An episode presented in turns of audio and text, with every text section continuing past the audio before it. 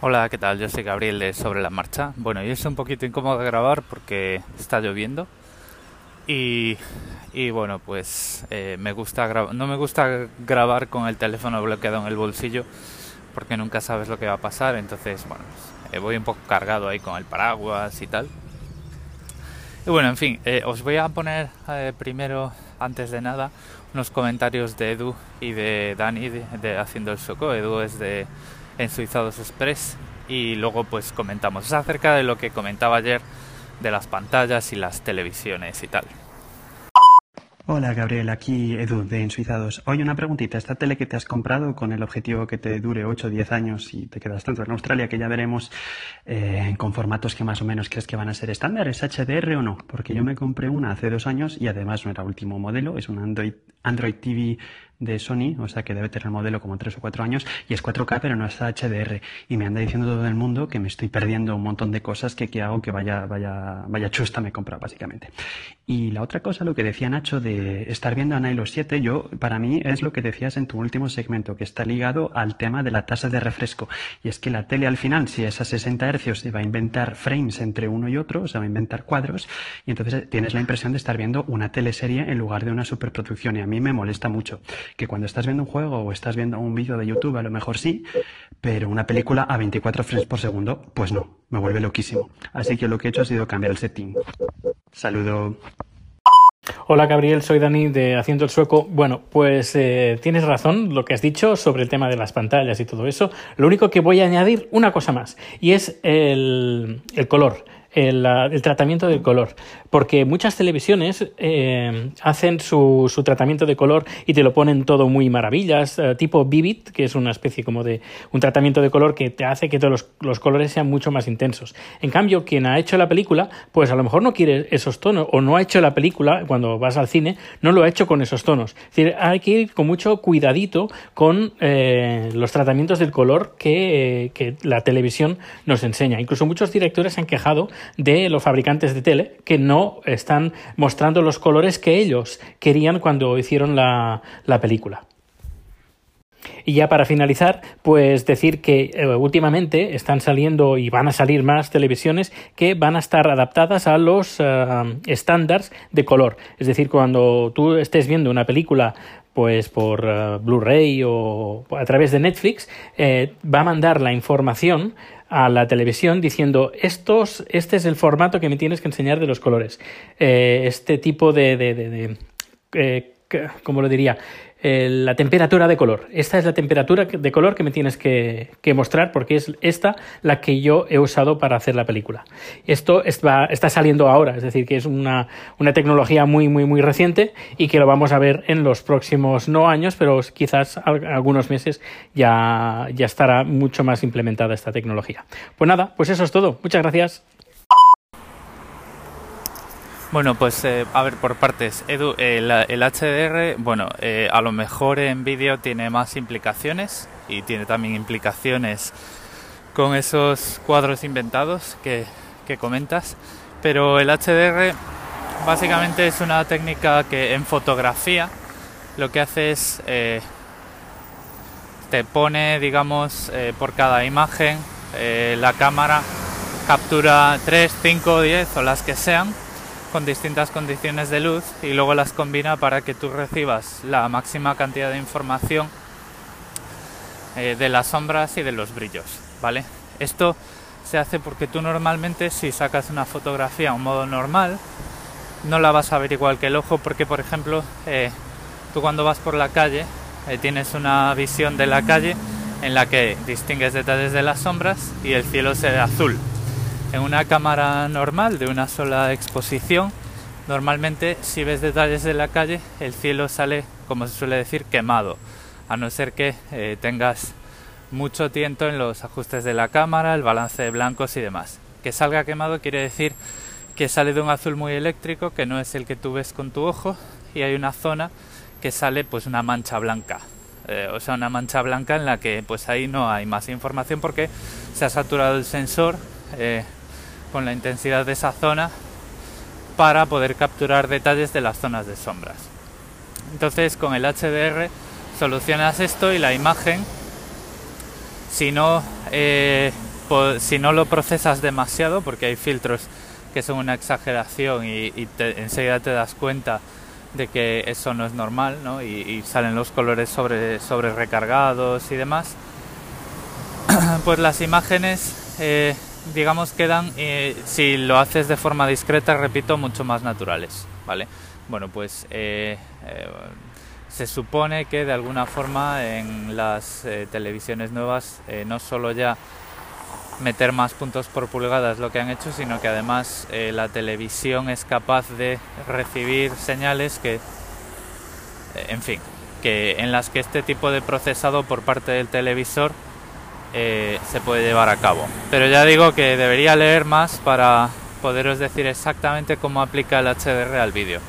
Repito que no sé si es lo mismo, ¿vale? Entonces, pues mira, me lo apunto de deberes y os lo comento otro día. Y lo que comentas, Dani, de los colores de las eh, películas contra los colores de los televisores, pues es algo en lo que no había pensado. Y bueno, pues la próxima vez que ponga la tele eh, trataré de quitar todos esos ajustes para, para tener más fidelidad, porque es algo que no se me había pasado por la, por la cabeza. Bueno, pues muchas gracias a los dos y os voy a comentar las cosillas de hoy. Bueno, pues el título del episodio de hoy, si lo habéis visto en el podcatcher o en Anchor, es eh, que estoy pensando en darle más a la tecla y menos al micrófono. Eh, esto no quiere decir que vaya a escribir, eh, que vaya a volver a escribir en esos blogs que he archivado, porque sería un poco de, tío, y no habías podido esperar a archivar los blogs 15 días y entonces ya los tenías ahí publicados y tal. No, no es eso. lo que quiero hacer es, por fin, dedicar parte de mi tiempo a hacer proyectos personales de, software, de desarrollar algo, por poquito que sea, eh, ya sea una librería. O sea, no estoy pensando en desarrollar aplicaciones enteras, porque eso lleva demasiado tiempo y consume demasiado. Pero estoy pensando pues en eh, desarrollar alguna pequeña librería para ponerme al día en el lenguaje que uso en el trabajo o con algunos eh, frameworks que usamos en el trabajo, a lo mejor hacer e-, experimentos con, con los servicios de Amazon o de Google, eh, pues reconocimiento de voz, estos que os había hablado, o sea, hacer experimentos más, eh, más profundos, ¿no?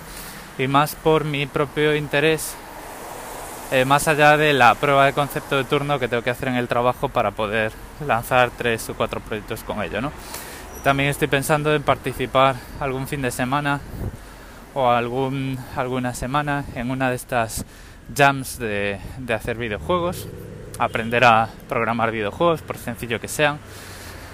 Que algo, algo ya había hecho porque en Pitando, por ejemplo, eh, bueno, pues aprovechando la Raspberry Pi y Python, pues habíamos programado una serie de capítulos en los que llegábamos a tener un control de un perdón, un clon de Tetris desarrollado con Python y con Pygame, pero más en el sentido, bueno, pues hacer eh, videojuegos que aprovechen el navegador, el HTML5 o eh, a lo mejor con Unity, con el framework este eh, que pues cualquiera se puede descargar y utilizar para crear los los gráficos y las animaciones y tal y luego pues lo enganchas con el programa que lleva la lógica de tu juego, este tipo de cosas porque eh, no sé, últimamente eh, he hecho mucho de menos programar. Eh, no es que no lo pueda hacer en el trabajo, lo que pasa que no es lo mismo programar para tu propia creatividad, aunque sea hacer una pequeña librería que verifique la ortografía de un texto, ¿vale? Eh, me da igual lo que sea, pequeños trocitos de código, incluso pequeños trocitos de código que puedan ayudar a los demás, empezar a usar más eh, mi repositorio de GitHub, que lo tengo con tres proyectos tristísimos y un blog eh, que tiene el artículo de prueba para comentar ahí lo que en su día pudiera querer hacer en ese repositorio.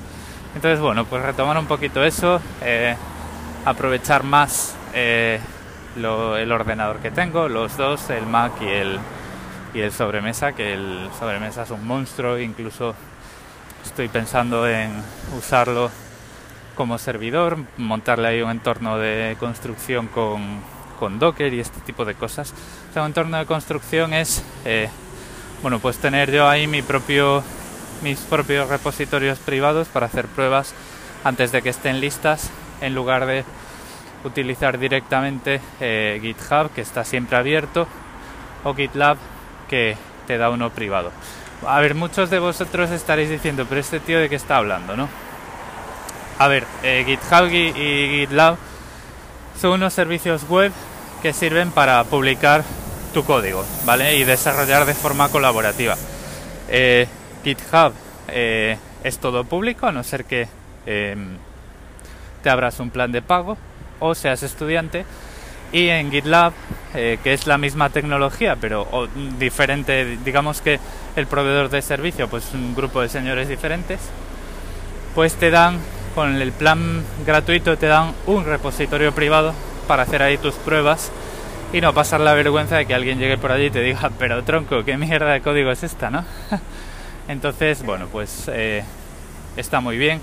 Eh, bueno, en, de GitHub hemos hablado en Droid Talks, en uno de los Droid Talks. Prácticamente es una red social de código fuente y de software libre en el que la gente pues eh, puede colaborar en cualquier repositorio clonándolo y haciendo peticiones de por ejemplo yo veo que me gusta mucho una librería la uso para mis programas. Veo que tiene un fallito o que eh, podría tener una característica más guay y la sé hacer pues eh, yo me bajo el código lo modifico y se lo envío de vuelta en una petición de contribución entonces pues el dueño del proyecto dice ah pues muy bien pues lo, lo añado o dice, mira, mejora esto porque esto no sigue todas las normas de contribución, etcétera, etcétera. Bueno, pues está muy bien y la verdad es que hay muchísimo, muchísimos y la mayoría de los proyectos de software libre que tienen más aceptación y que están más utilizados a nivel de desarrollo, es decir, para poderlos integrar en tus proyectos y desarrollar algo con ellos, están todos en GitHub.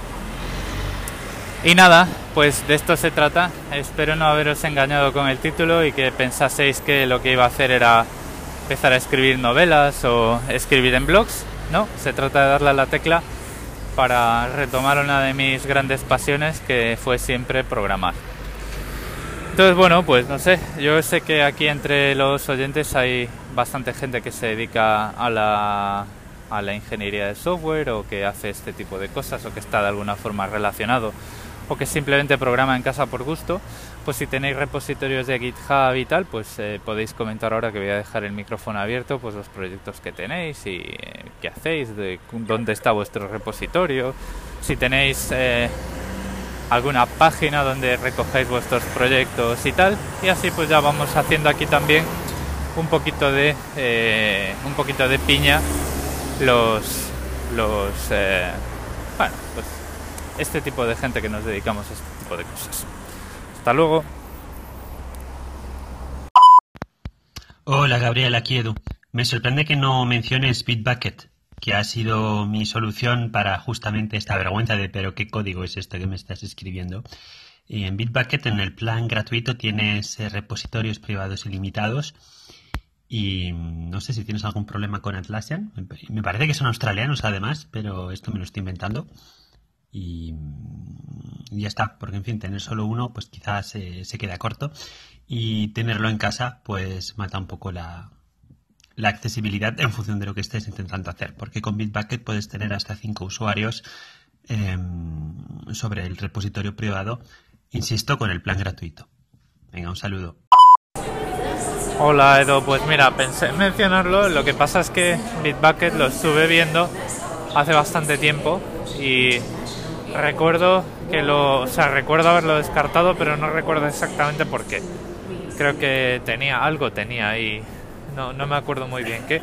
Pero bueno, lo cierto es que a la hora de eh, recibir comentarios y la visibilidad que tienen los repositorios, yo creo que es el más desconocido. Eh, digamos que lo que donde se corta el bacalao es, es en GitHub, es ahí donde quiero poner las cosas y si uso GitLab es simplemente porque a lo mejor estoy guardándome los eh, códigos de los ejemplos de algún libro o algo así y eso no es algo que alguien deba o, que tenga sentido y que la gente pues esté ahí consultándolo o lo que sea.